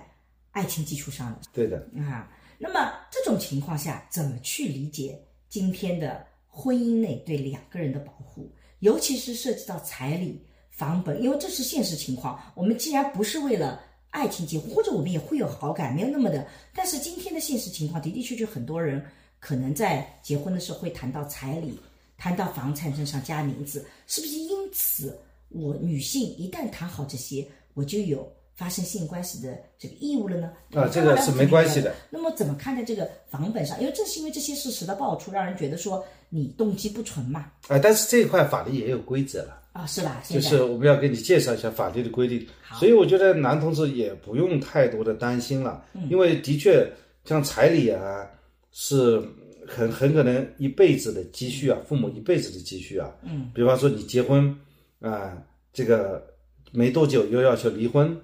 对吧？甚至你结了婚，呃，登了记马上就跑掉了。嗯，那么这种情况下，那你这个彩礼被拿走了，对，你会产生很大的不公平的。对，所以呢，这个。呃，在最近啊，嗯，最高法院、民政部、全国妇联，他呢就推出了一批啊，二三年十二月十一号的那个是吧？这个彩礼纠纷的一些典型案例啊，嗯，这个彩礼纠纷呢，呃，最高法院对这个问题是这样一个看待的，或者说官方是这样看待的，嗯，我可以读一下吧。好，就说彩礼啊，来源于我们古代的婚姻习俗中的六礼，嗯。那么你你你知道什么叫六礼吗？我背不出来，但是之前我跟易小天老师做过一个播客和视频，我们当时什么叫什么婚姻习俗当中的六礼？对，反正就是有什么，我先是问一下什么问名嘛，什么问名，反正这个这个对，就是有一套风俗，对对对对对，对吧？嗯，那么这个风俗是历史悠久的，嗯，那么作为我们呃国家啊婚嫁领域的传统习俗。有着深厚的社会文化基础，嗯，蕴含着两个家庭对一起世家的美好愿望。所以说，我们对这个彩礼这个事情啊，首先并不是一棍子打倒的。我这里要补充一点啊，就从社会学角度讲，我们对于彩礼为什么会有彩礼，其实有很多不同的说法。比如说，早期是认为说是女方对于劳动力转移到男方家里面，男方所给予女方的一定的补偿，这是一种说法。还有一种说法是，彩礼其实是就是因为除了彩礼以外还有嫁妆，所以其实彩礼和嫁妆是是平等的。就是说，尤其是在座很多有钱人的家庭里面，你会发现女性提供的嫁妆常常要高于聘礼。也就是说，你钱拿过来，其实是我买的东西挪到了男方家里去，所以并不，其实那个就是说。我给了你，因为女方是重夫居嘛，所以其实最后还是会归到男方家庭的，只是通过这个习俗习惯来紧密结合两方的这个感情，甚至女方有的时候还会增加一些东西进去，使得这个嫁妆更漂亮。那么我严云霞老师在做呃改革开放以后的这个农村的这个彩礼的时候，就发现这是两个老人家庭，就两个原生家庭对那个小家庭的新的支持体系，所以会出现小两口联合起来。向老两口去要彩礼的这个逻辑体系，嗯，还有呢，就是说在多子女的家庭里面，我们研究也发现，这其实是提前，因为以前的呃婚俗习惯里面，可能女性并不能够很好的有这个呃这个这个遗产的继承，所以呢，彩礼有的时候通过嫁妆。整合在一起，也使得这个女性有自己个人独立的财产的保全。因为在嫁妆里面，就嫁妆是他独立财产。那么嫁妆来自哪里？一部分来自彩礼，一部分来自女方。父母的加入，尤其是当女方父母收入不那么高的时候，那么聘礼过来的时候，变成嫁妆，这个嫁妆部分其实变成她的个人财产，是对女性的保护。所以彩礼的这个历史情况，其实比我们想象的复杂。所以这也是为什么法律直到今天依然没有直接把彩礼一棍子打死的，我觉得很重要的原因吧。嗯，对。但是呢，近几年来啊，彩礼的数额持续走高。对。有人呢罔顾家庭经济情况，盲目将彩礼多少视为衡量爱情的标准。嗯，有人认为呢，彩礼越多越显得自己有面子。嗯，攀比之风啊悄然蔓延。对，这点我们强调一下，彩礼多少跟爱情一定没有关系。对，所以呢，这不仅不能说你爱我就一定要给我很多钱，这个逻辑是不通的。对，嗯，背离了彩礼的初衷。嗯，呃，也使得给付方的家庭呢，因彩礼背上了沉重的经济负担。嗯，这也给婚姻的稳定埋下了隐患。嗯，啊，嗯，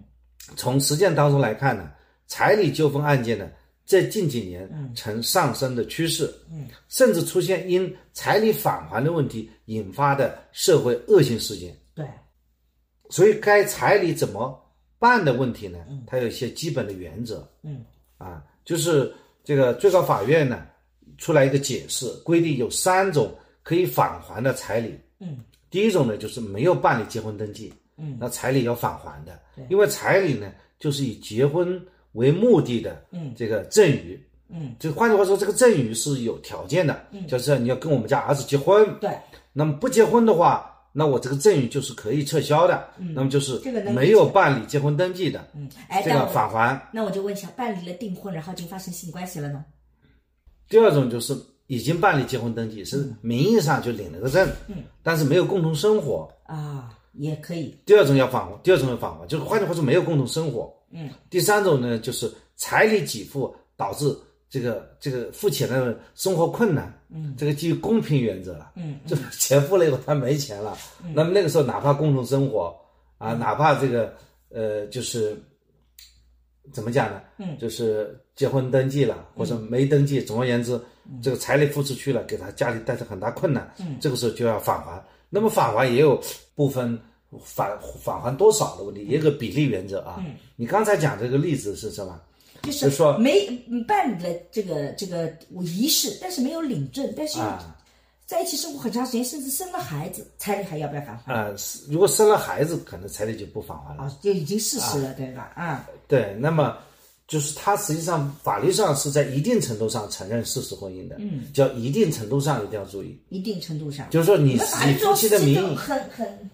以夫。妻的名义共同生活，而且生娃了，嗯，那么他们可以认为是事实婚姻，嗯，但是法律上并不承认事实婚姻，嗯，但是在一定程度上承认的，就在这种情况下是承认。假设这个男的又跟别人去登记结婚了，嗯，那么这个，呃，我因为这种情况下，很可能还是会构成重婚的，啊，还会构成就是你以夫妻的名义共同生活，嗯，就在这种意义上是保护的，嗯，法律上如果说这么两个小青年没有到了结婚年龄，这个就共同生活了，嗯，那么这个时候他们也生了娃，那么法律上又不同意他们登记结婚，对，所以从这个角度来讲，彩礼其实在法律上是有返还的可能性的，能这么理解吧？哎，是的，对吧？而且实际上，某种意义上讲，这个彩礼它是个协商的过程，虽然它跟爱情没有那么的相关，但是从目前的在很多地方的习俗来讲，他还是有一定的这个影响力的。我也的确觉得，就我们很难改变老年人嘛，对吧？就是老年人会觉得，你如果是重视我们家孩子，你就应该给我们家一定的彩礼。其实我们也很难马上去改变很多老年人的想法，因为我在之前的播客里反复讲过，中国的现代化是个压缩的现代性，就不同的人的想法，他在很短的时间内都在同一个空间和时间存在，而不像过去说，呃，这个有一个过时的理论，它过时的理念已经走掉了，新的出现，它是同时压在一起的，所以我就觉得这种情况下就比较的。这个这个棘手一点点，所以很难马上就去改变。关于个人到底怎么面对彩礼，其实我过去有很多的视频，我们今天的播客就不太往这方面展开。但是我实际上也特别想再聊一聊的，就是说，那怎么看待这个语背后的这种案件背后的舆论呢？因为我看到这个舆论的时候，其实是让我觉得，好像我们现在社会上常常出现两种截然不同的人，一种就是觉得结婚就是。女性如果不要彩礼，什么都不要，这是种跌份儿；但另外一方面又觉得要彩礼，你就是动机不纯，就是那个。所以我觉得这种其实是社会上一直存在这种两种矛盾的情况。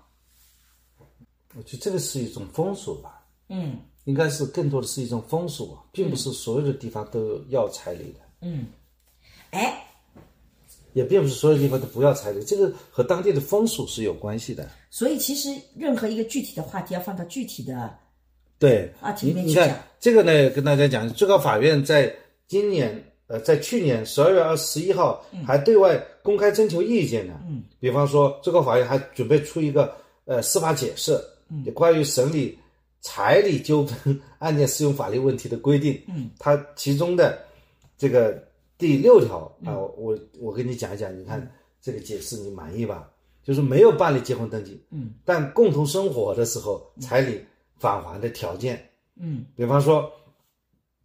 这个没有办理结婚登记，但是双方已经共同生活，一方请求返还按照习俗给付的彩礼的，嗯。这里话中有话，嗯，如果不是按照习俗给付的彩礼，肯定要返还的，嗯。因为习俗都给个七万八万的，嗯，你要我给套房子，那套房子肯定要返还，不是按照按照习俗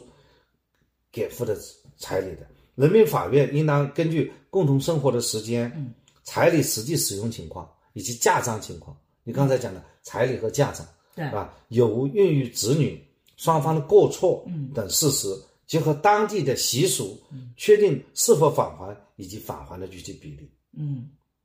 所以这个问题还挺复杂的。我在想啊，就是我在做性别研究的时候，包括做二零六聊性别这个课程里面，反复强调有一个性别的概念特别重要，就叫战略性的性别利益和现实性的利益。也就是说，法律今天比较难的，它其实在处理两种不同的关系。举个，就我们以彩礼为例啊，为什么我们在现实生活中还需要彩礼？从现实性的角度来讲，它其实是保障女性生育在婚姻里可能带来的损失的一个提前的补偿。很多人之所以要彩礼，理直气壮就是说我将来给你家生孩子，我要生孩子，那我可能有很多的损失啊，那你提前要给我一定的保证，否则的话，我生孩子我就觉得到时候你孩子也不要了，你男的拍拍屁股就走人了，我自己一个人抚养孩子我很辛苦，所以我需要这个保证，这个是。现实性的一个一个一个一个一个利益，也就是说，对我们这样的精英女性来讲，我觉得我没有这个困惑，是因为我觉得我一个人也能带大孩子啊，这个我要不要生孩子我也说了算。但是对很多的女性来讲，结了婚以后，她必然面对生孩子这个问题，她自己也是不抗拒生孩子的。可是如何对生孩子这个事情能够对她有补偿？那么彩礼就是一个非常重要的一个补偿机制，这是个现实性的。利益的机制，也是一个现实性的社会性别的利益，但是还有一个战略性的性别利益，就是女性的价值不应该是根据生育来决定的。婚姻本身是两个人是平等的，是因为爱情为基础的，这是我们战略性的目标。所以从这个角度来讲，既然你是以爱情为基础的，女性也不应该是被物化的，她也不是生育工具。那么在这个逻辑体系里，为什么结婚还要彩礼呢？对吧？所以我就觉得这是两，这是个战略性的利益，也就是说建立一个跟目前的现实的男主外女主内，女性在经济上更弱势这种情况不一样，男女在经济上也更平等，在权利上更平等的一个理想的世界。我们希望女性的婚姻跟爱情紧密相关，而不是跟这些所谓的这种生育啊紧密捆绑。而且我也不是生育工具，所以。我就觉得那个是一个群体的利益，也是一个战略性的利益。那像我们这样的，像我这样的女性，我结婚的时候不太考虑彩礼，就是因为我不觉得是给你生孩子，我生孩子是因为我自己想明白了，我的人生需要一个将来的孩子。我生两个也是因为我觉得生两个孩子很有意思，很好玩儿。我不是给你生的，所以我的利益、现实性的利益和战略性利益我比较统一，所以我就可以不要这个东西。但是你不可否认，有很多的人他的战略性利益和现实性利益是不一样的，所以这个现实性利益。还得要去保护，这就是为什么法律有那么复杂的这种，这种是能这么理解吧，对吧？因为彩礼通常是谁收的呢？是他的父母收的，是那个女方家庭收的。但是大部分的家庭会把这个彩礼给到女方。呃，我们通常要讨论的问题呢，就是这个彩礼不给那个女方。你这个点很好，如果是这样的话，我就坚决反对不给女方的彩礼。我坚决反对。而且往往这个就是女方家里是有哥哥的。他这个钱主要是给哥哥讨媳妇的啊，那个我就会很生气。对，现在实际上都发生这些事情。如果你不去关注到这一点，再去讨论呢，就有一点无关痛痒了嘛。但是，所以这个最高法院呢就有个解释：如果说你发生纠纷，彩礼发生纠纷，在两种场景之下，嗯，第一种是离婚，嗯，因为有两种是呃，就是这个结婚，嗯，登记了，但是没有共同生活，嗯，在这种情况下，在离婚纠纷当中呢。就是一方提出来一并呢，就是把我们家现在给了你们家那个彩礼返还。嗯，那么法官呢，就是把双方，就是男方女方作为当事人来一并处理。嗯，还有一种情况就是没结婚，没结婚的时候直接要求返还彩礼。嗯，那么叫婚约财产纠纷。婚约财产纠纷当中，这个当事人呢，还很可能是男方和他的父母作为一个一方，女方作为他的父母作为另外一方。这原被告还是不一样的，所以我要指出来，你刚刚讲的那个点，的的确确很多的家庭可能女方拿了那个钱去给自己的哥哥结婚，但是我们在做研究，包括你个案里，你会发现发生这种情况，这个女性自己的意识不会到一个就就觉得我的这个钱就是跟哥哥，他相反他也认可的，所以女方跟他的父母常常是一个整体的，就在彩礼里面，假设是给了哥哥，那应该的情况是我女方告我自己的父母。要求这个钱应该给到我们小家庭，而不应该给你父母拿。这就是严云霞老师早期做研究的时候发现，农村里面小两口常常联合起来，去问双方父母更多的支持，来使得这个这个小家庭能变得更好。那个，但是这个是在九十年代的时候，我们进入到了零呃二十一世纪以后，你会发现代际关系。就更紧密，我们会更容易站在年上，所以更多的个案是男方家庭和女方家庭，而不是女方去告自己的父母说你不给我的钱，你把我的钱拿去给哥哥了。这种个案很少，所以某种意义上讲，你可以看到今天的代际关系非常的紧密。很多女性她其实跟娘家的的确确是站在一起的呀。对啊，他这个这个时候为什么会发生纠纷呢？是因为这个男小夫妻之间还没有形成很好的一个。对，共同体啊，所以啊，小夫妻就说，虽然他们结婚了，但是他这个小家庭没有建设起来。对，就是女方还是跟着他爸爸妈妈，男方跟着他爸爸妈妈。现在登记了，登记了以后没有没有感情，所以要分开。分开的话，不还是两个阵营嘛？男方家庭阵营和女方家庭阵营，他们要求返还。所以我为什么要讲这一点？区别在于哪里？就是因为在九十年代的时候，虽然那个时候爱情刚刚兴起。但是九十年代爱情刚刚升级，在这之前就没有爱情吗？没有计划经济时代，大家结婚的时候不是完全以就是爱情在中国成为婚姻的主流，它其实是很短暂的一段时间。是吗？因为在我们在五千年文明当中还没怎么有爱情，是吧？啊，我们婚姻早期都是排斥爱情的。就如果一个丈夫很爱妻子，那这个事情是很可笑的一件事情。孔雀东南飞就是这么，夫妻感情很好，你不干正事儿。所以，如果你要婚姻稳定，你就不要加爱情，因为爱情一定让你的婚姻不稳定的。爱情是个主观感受，感情没了，婚姻就破裂了。以前的婚姻又不是为了让你什么幸福的了。所以我反复讲，在中国几千年的不是中国，在整个世界历史上，婚爱情成为婚姻的。这个基础它其实很短暂，甚至爱情成为婚姻的基础，早期被看成是一种激进的观念。我最近做了一个一个这个《为爱成婚》这本书的一个一个讲解，就在讲这个历史过程。中国是到五四运动的时候，是才真正爱情和婚姻之间的关系才被引入进来。甚至早期的时候，人们也没觉得说爱情一定要跟婚姻结合在一起，只是觉得爱情很重要。那么我们从计划经济时代开始，一直到市场转型。真正其实我们这一代，就我们是七零后，真正把爱情看成婚姻的基础的，其实是七零后、八零后、九零后的早期。你会发现到后面又出现不同了。就是我们那个时候还会有很坚定的认为说两个人不相爱结婚干嘛？所以严玉霞老师做的那个阶段，正好是在农村兴起了结婚一定是为了爱情，所以两个人首先是相爱的，所以他们是一个紧密的。我们再从双方父母要更多的资源，但现在我们看到的情况是，不管你结不结婚，很多人结婚。现在很多人真的不是为了爱情，所以他的我们小两口的我们没有建立起来，他还是跟自己的父母是更紧密的。我们男方跟男方的父母是更紧密的。我们，所以我们今天在做研究的时候，其实发现的问题是说，如果没有爱情，那么小两口的我们建不起来。他一一吵架就变成两个家庭的问题，他跟过去是有不同的。所以爱情在今天的婚姻里，他的确在示威啊，很多人越来越不相信爱情了。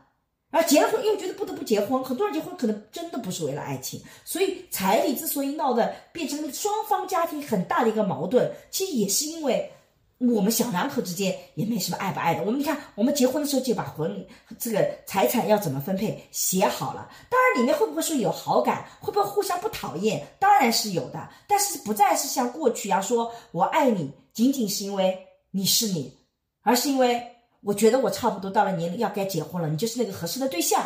那么所谓的合适条件，就咱们得谈一谈。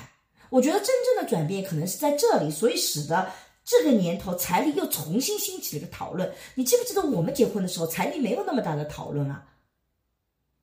那个时候彩礼就是个意思意思嘛。我觉得没有社会新闻上那么多讨论彩礼的，就是它是个波浪线。对，所以反倒这个事件其实是再次提醒我们。如果我们不能理清爱情和婚姻的关系，你新旧交本老是混杂，那么这种问题它就其实是很难解决呀，它一直很难解决。那你每一次你两个人一吵架，就变成你们两个家庭的吵架，因为这就是我们小两口没有建立我们的嘛。等到小两口建立我们，他就关系不一样了，他就会抱怨我的父母当年把我的嫁妆都拿走了，给了哥哥。当他这么抱怨的时候，他会把小家庭看成是我们的整体，所以他背后真正呈现的这些话题的争论，就是你结了婚以后，到底谁是你的核心家庭，是你的我们的小的整体，什么是你的大家庭，什么是你大的我们。这就是我在谁在你家在零六年开始做研究，我其实当时在提出个体家庭的概念，个体家庭的概念其实就在问你的小家到底是什么。我在研究里就发现，每个人不同的小家和大家的概念是不一样的。比如说桑老师，我们两个的小家大家概念就不一样。我的小家很简单，就我们四口人，甚至我连父母有的时候，嗯，觉得要打个问号。我的大家就包含我的父母和你的父母，你的哥哥姐姐们，在我这种江南人的概念里，他他跟。我们的家庭没那么关系，他是亲属。但你敢说你的哥哥姐姐不在你家庭成员里吗？你不仅哥哥姐姐，你连叔叔们都是你的家庭成员呐，是吧？对的，对的吧？所以那个个体家庭的概念，就是你会发现今天是近期才发生的事，是吧？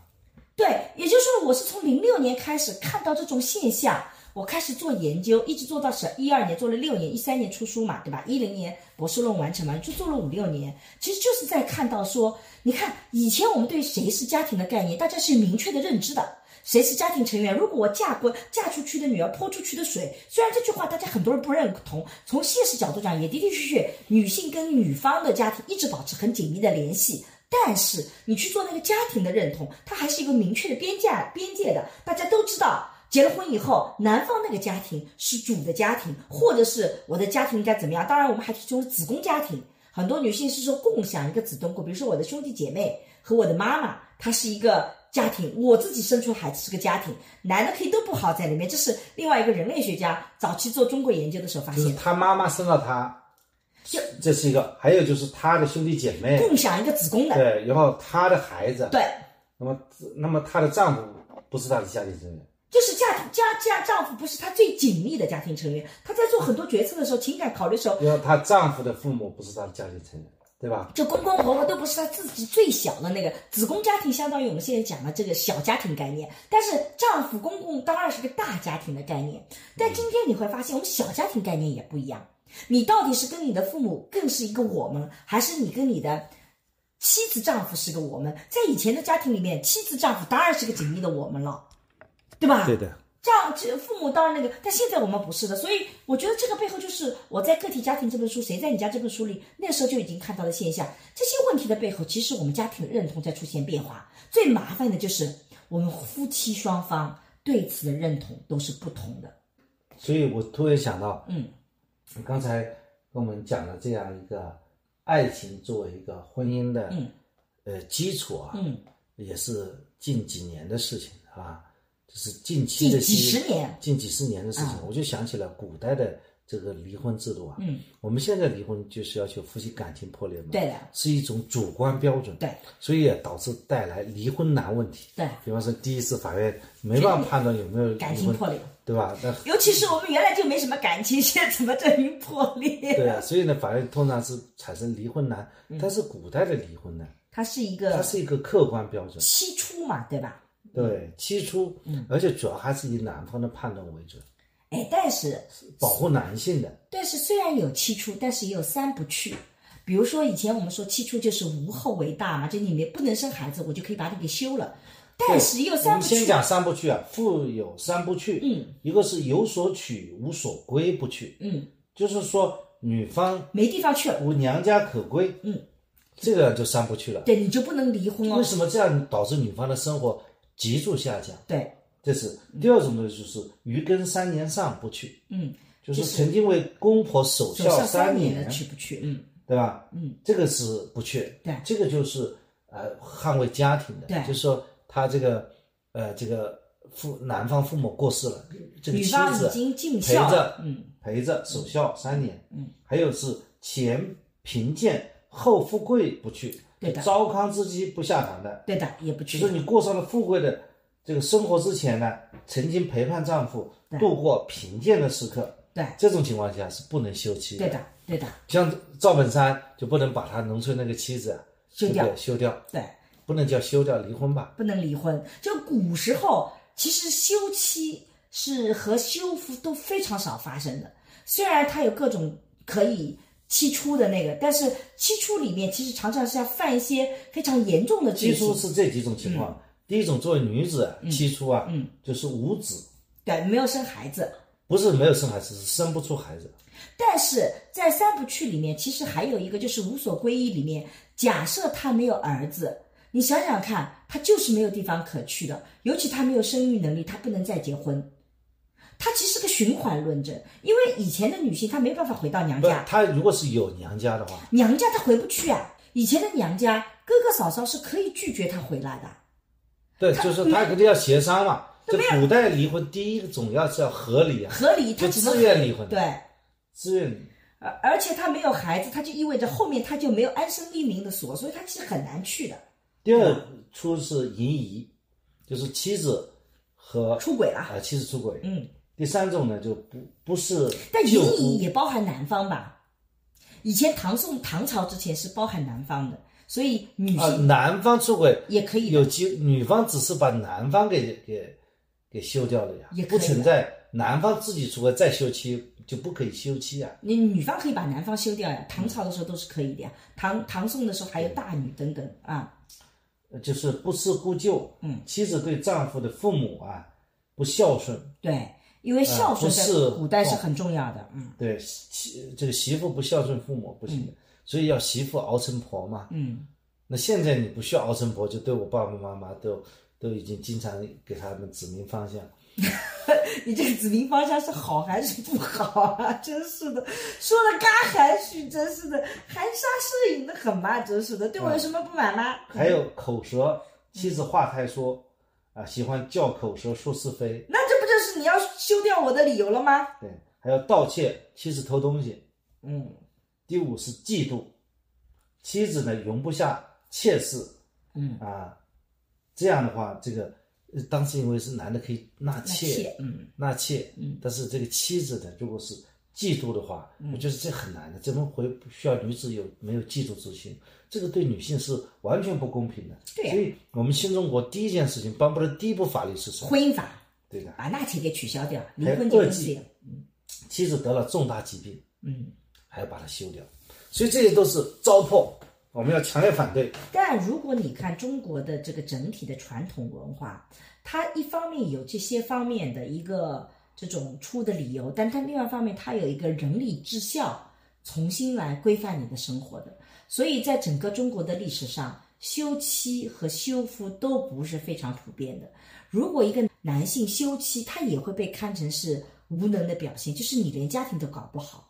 如果你的妻子因为离了婚，过得很惨，就像三部曲里面无所去，他并不饱含，只是说没有这个住的地方，而是说他后面会过得很惨，你也是有责任的。尤其是贫贱夫妻啊，不能离。你早期跟你在一起生活很好，他离了婚以后很惨，他也不能离，所以他其实是有很多平衡的力量。就我在这里不是说传统婚姻是好或不好，而是作为传统婚姻里面，他不考虑所谓的爱情问题，所以他会建立一套体制，如何让这个体系变得更加的稳定。这也是人们现在喜欢旧脚本的原因嘛，它很稳定嘛，新脚本就不稳定嘛，对吧？对但是今天我们的离婚结婚，它其实面对的是个社会变迁。首先，我们的的确确会发现，我们回不到过去了。你叫我跟一个人就是从来没见过面，第一次见面就是在婚礼上，这个我绝对受不了的，我觉得。对吧？我们一定是前面有情感作为基础了，但第二方面，我们的的确确又还面临着现实的一些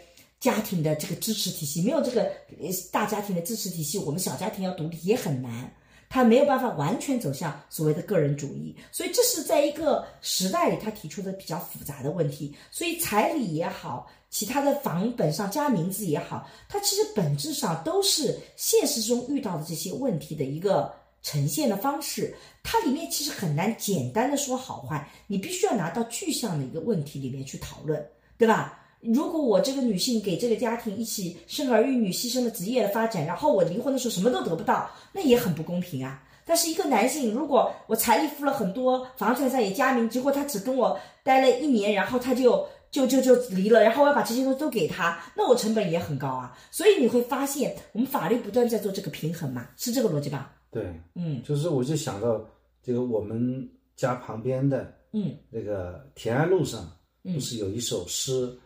是致橡树嘛？啊，对我跟桑老师天经常去田安路去逛一逛，但是我背不出来诗的，你要又背一下吗？这首诗是一九七七年写的。哎，我们桑老师现在好爱背书啊，背诗啊，这首诗一九七七年写，说明当时这首诗啊还是风靡全国就。说明这个爱情的确是这个不是很久，一九七七年，我还以为是一九三几年五四的时候。五四的时候也有很多爱情的那个，但是五四的时候爱情会跟革命、跟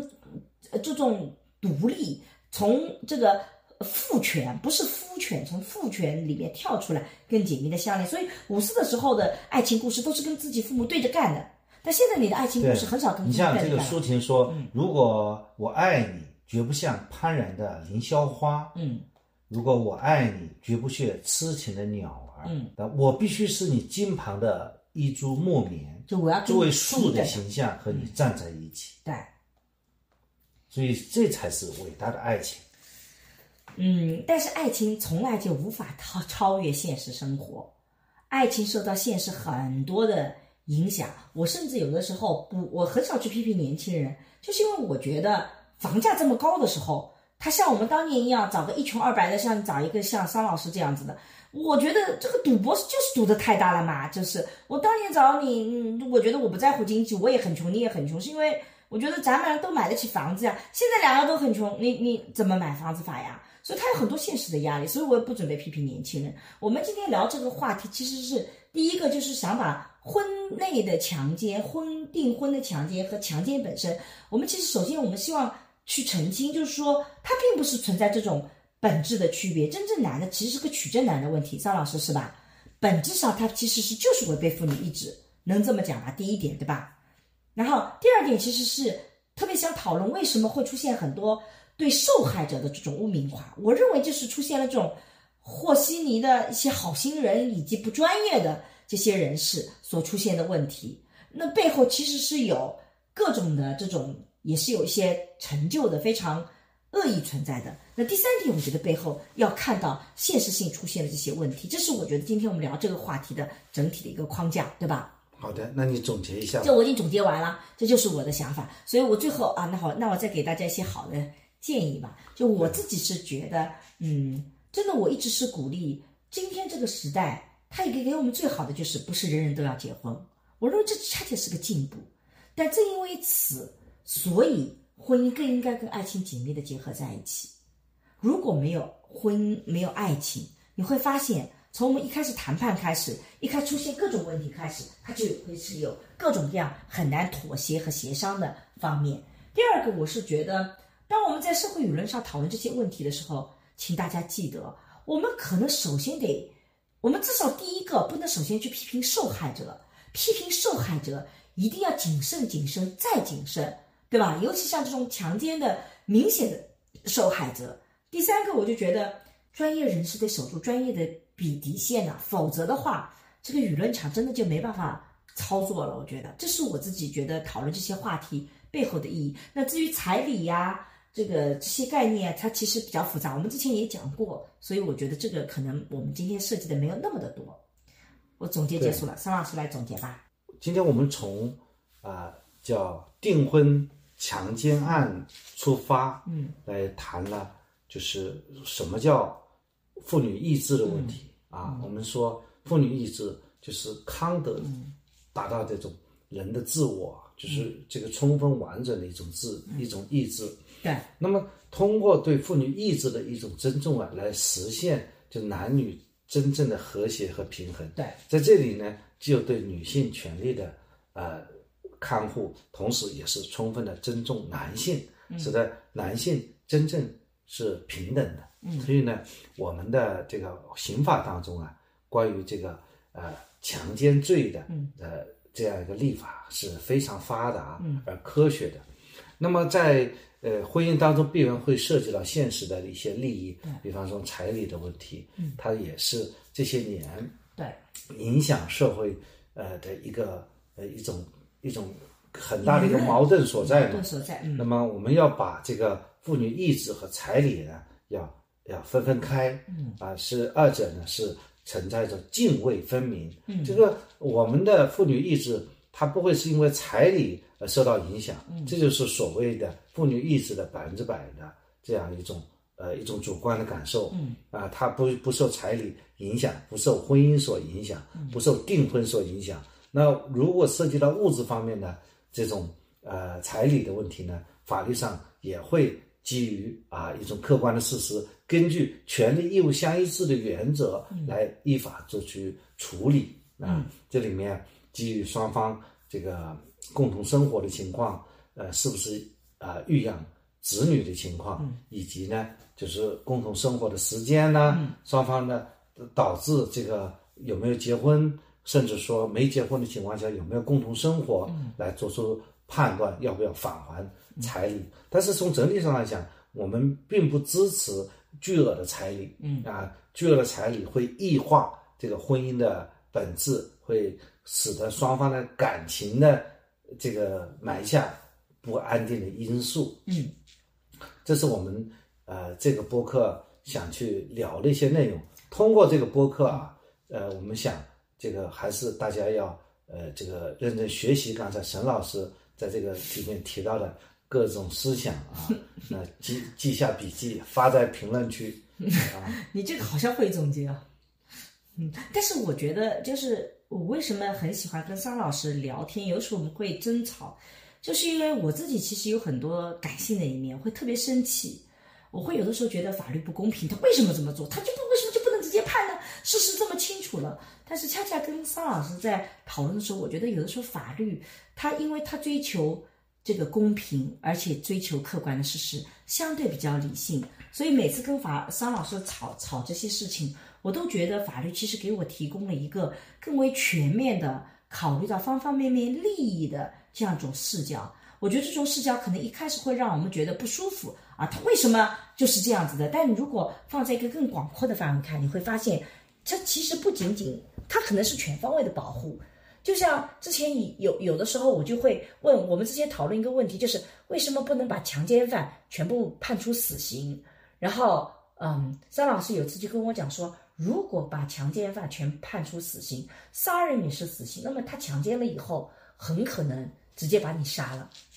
反倒会造成更大的伤害。而这个视角是我之前从来没有考虑到的。所以，其实法律有的时候会考虑的更为全面。我觉得这一点也是我们这个播客。呃，偶尔这今希望为了更多做做些普法，其实是给大家一个更全面的观点，是吧？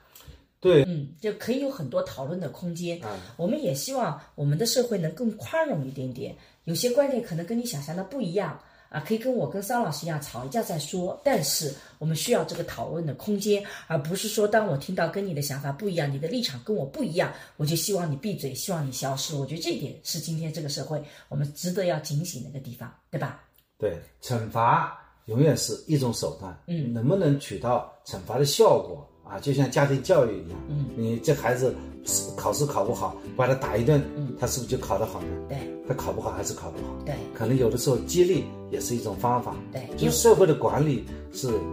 是多方面的一种手段。因为我在家庭教育里也说了，其实我们研究里也发现，你要鼓励一个人做什么，靠惩罚其实是没有效果的。但你偶尔要禁止他做什么，有的时候惩罚还有些效果，所以会不同，